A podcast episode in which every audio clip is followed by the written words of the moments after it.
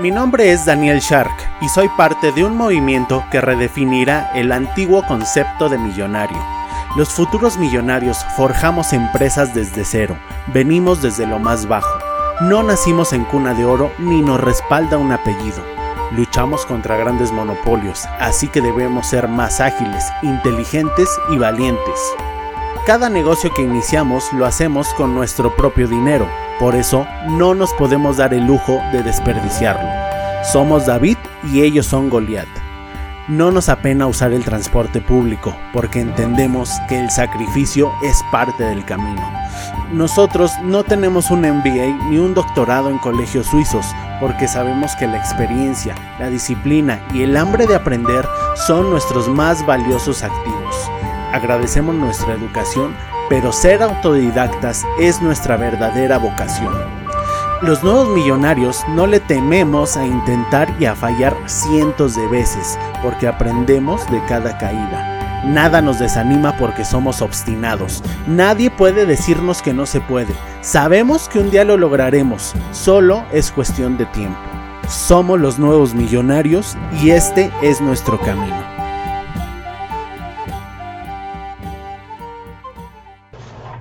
Hola, ¿cómo estás? Espero que estés teniendo un excelente día. Te tengo una pregunta importantísima. ¿La gente se aburre al escucharte o simplemente no quiere hacerlo? ¿No quiere escucharte? Probablemente la causa sea que hablas sin decir nada. Y no te preocupes porque esto es más común de lo que crees y la buena noticia es que tiene solución y esa solución es la práctica. Sí, con un poquito de práctica y unos consejos que te voy a dar ahorita, que son cuatro, lo vas a solucionar. Eh, recuerda que todo buen orador comenzó siendo un mal orador, pero antes de eso te voy a decir por qué debes de aprender a hablar bien y tener eh, pues conversaciones atractivas, conversaciones interesantes. El futuro millonario Recuerda, es un líder carismático y es un líder que se comunica bien. Recordemos que el carisma viene de la mano con la comunicación atractiva y con la comunicación certera y contundente. Y para eso te sirve eh, la comunicación, el arte de la oratoria. Ya lo hemos hablado en muchos capítulos, ya te he dicho muchas veces que comunicarte es básico.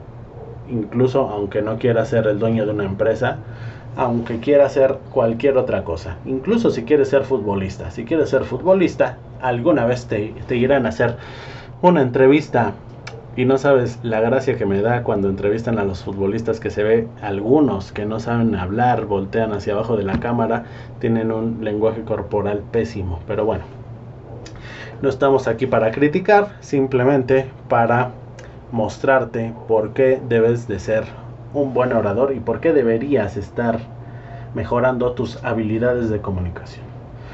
Te voy a contar una historia personal antes de pasar a los cuatro puntos importantes. Bueno, desde que empecé este podcast, algunas personas me han dado feedback, me han dado retroalimentación. Y la mayoría me han dicho que, que les gusta mucho, que les gusta mucho la forma en la que transmito los conceptos y las enseñanzas que doy. Sin embargo, algunas otras me han dicho, Daniel, la verdad es que están buenas tus enseñanzas, pero te enrollas mucho a veces, hablas demasiada paja, le das muchas vueltas al asunto y no vas directo al grano. Y sí, la verdad es que me he cachado a mí mismo haciéndolo. Probablemente ahorita lo esté haciendo, sin embargo, Estoy tratando de mejorar este punto y me he puesto a estudiar y a tratar de mejorar esto con algunos cursos y con algunas eh, mentorías. Y recientemente dije, voy a grabar un capítulo acerca de esto porque creo que le puede ayudar mucho a la gente que me escucha. Y es por eso que estoy aquí grabándote estos cuatro tips, porque quiero que tú vayas de la mano conmigo para mejorar tu comunicación. Vamos al grano cuatro eh, puntos que debes de tomar en cuenta para que la gente no se aburra al escucharte. Punto número uno, sé específico.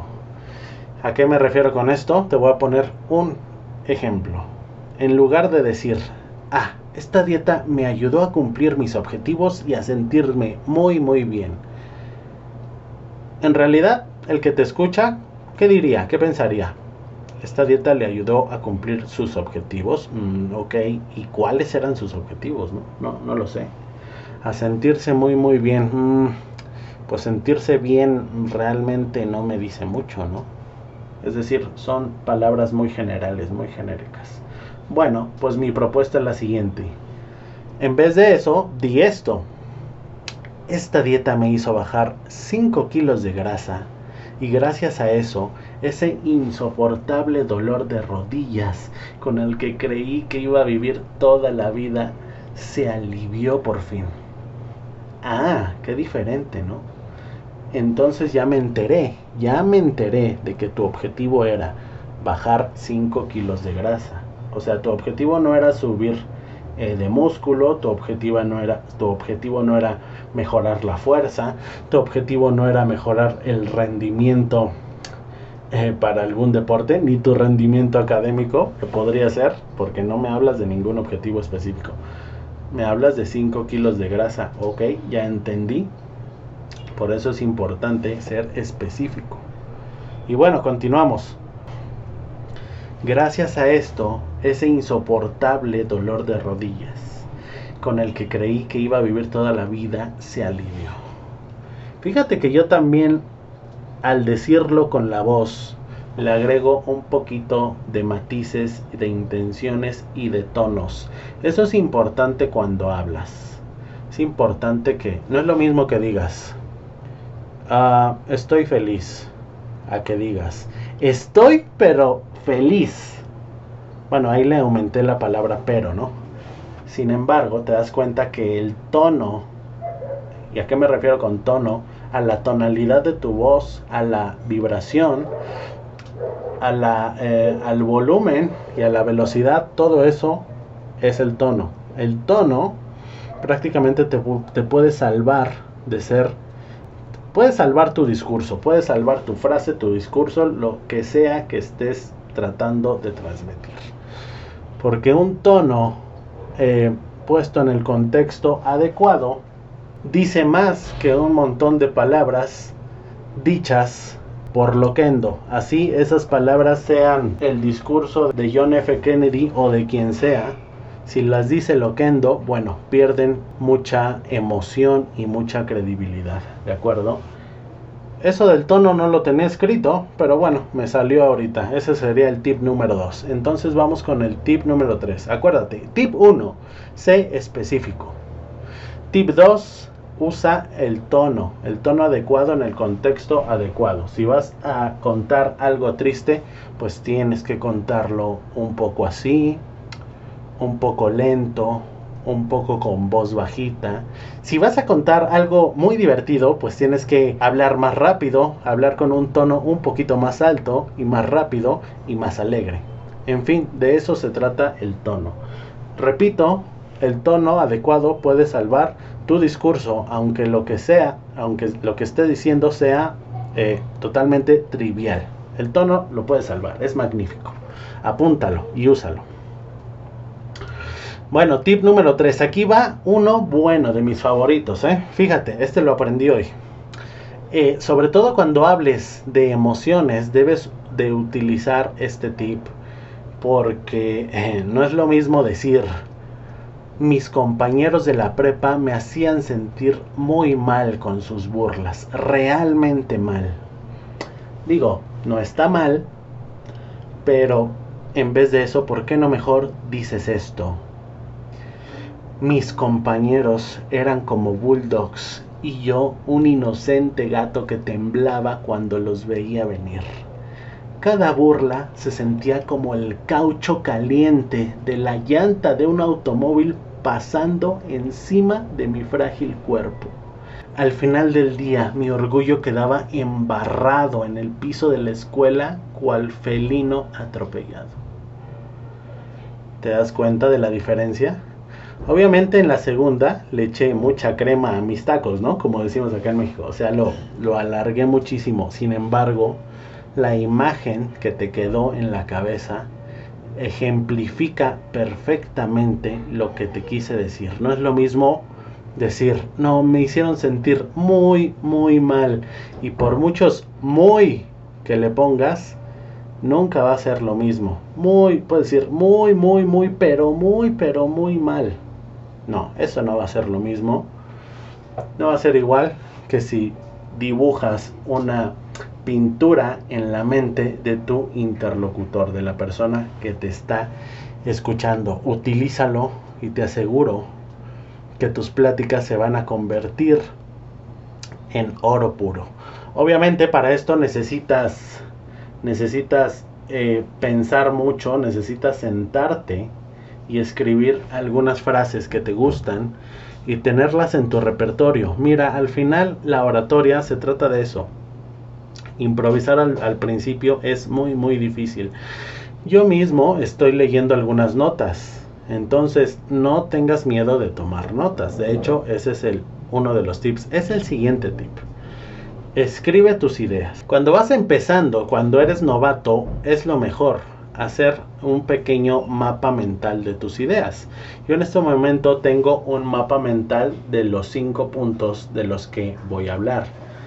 Obviamente en algunas partes improviso, como es el caso en este momento. Sin embargo, no creas que por improvisar, no creas, no creas que por improvisar eres el mejor del mundo, porque a veces estás dándole demasiadas vueltas a las cosas.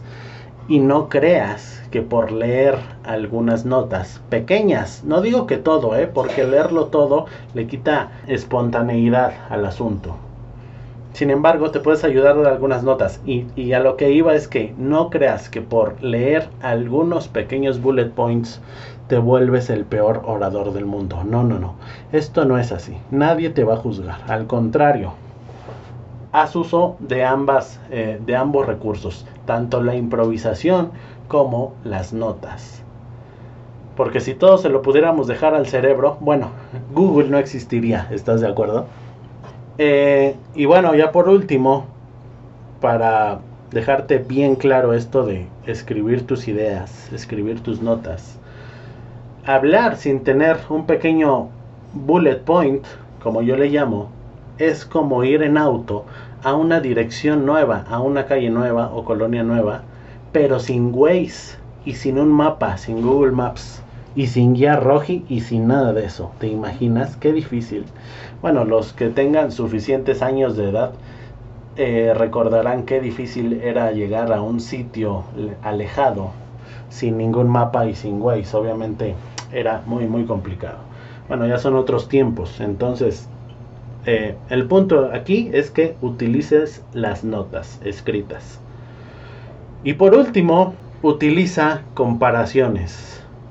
No es lo mismo decir el golpe de Gennady Golovkin, que es un boxeador, por cierto, muy bueno, viaja a 50 kilómetros por hora, que decir el golpe de Gennady Golovkin es tan potente como un automóvil de carreras de la Fórmula 1. ¿Estás de acuerdo que al utilizar la comparación, la metáfora, te queda incluso más eh, grabado en la mente? ¿Quién se va a acordar de cuántos kilómetros por hora viajaba el puño de Triple G, como le dicen en el ámbito boxístico? ¿Quién se va a acordar de la cifra? Nadie, nadie se acuerda de las cifras. Sin embargo, si te dicen, ah, ¿quién era ese boxeador que eh, tenía una pegada tan potente como un automóvil de carreras de la Fórmula 1? ¿Quién era? Ah, pues era este, ¿no? Eso definitivamente te queda más grabado. Ese es el poder de las metáforas, ese es el poder de ser descriptivo, de ser específico y de poner ejemplos, aunque no tengan sentido a veces. A veces las metáforas no tienen sentido. Hay algunas metáforas que, por ejemplo, hace rato estaba escuchando una canción de Alejandro Fernández que decía que navegas por mis venas o sea, navegas por mis venas, alguien puede navegar dentro del torrente sanguíneo de otra persona? Obviamente no, obviamente no tiene sentido. Sin embargo, es una metáfora y es muy descriptiva y te queda grabada en el cerebro. Y al final eso es lo que cuenta, no quiere ser lógico. Lo lógico es aburrido. Lo lógico es aburrido. 50 kilómetros por hora, eso es aburrido. Más potente que un automóvil de carreras, eso es divertido. Y eso queda grabado en la mente de tu interlocutor. Bueno, espero que te haya quedado muy clara, clara como el agua, esta enseñanza, cristalina como las aguas de la playa de Cancún o de Playa del Carmen. Hermosas playas, eh, te las recomiendo. Si nunca has venido a México, tienes que, eh, tienes que visitarlas, definitivamente.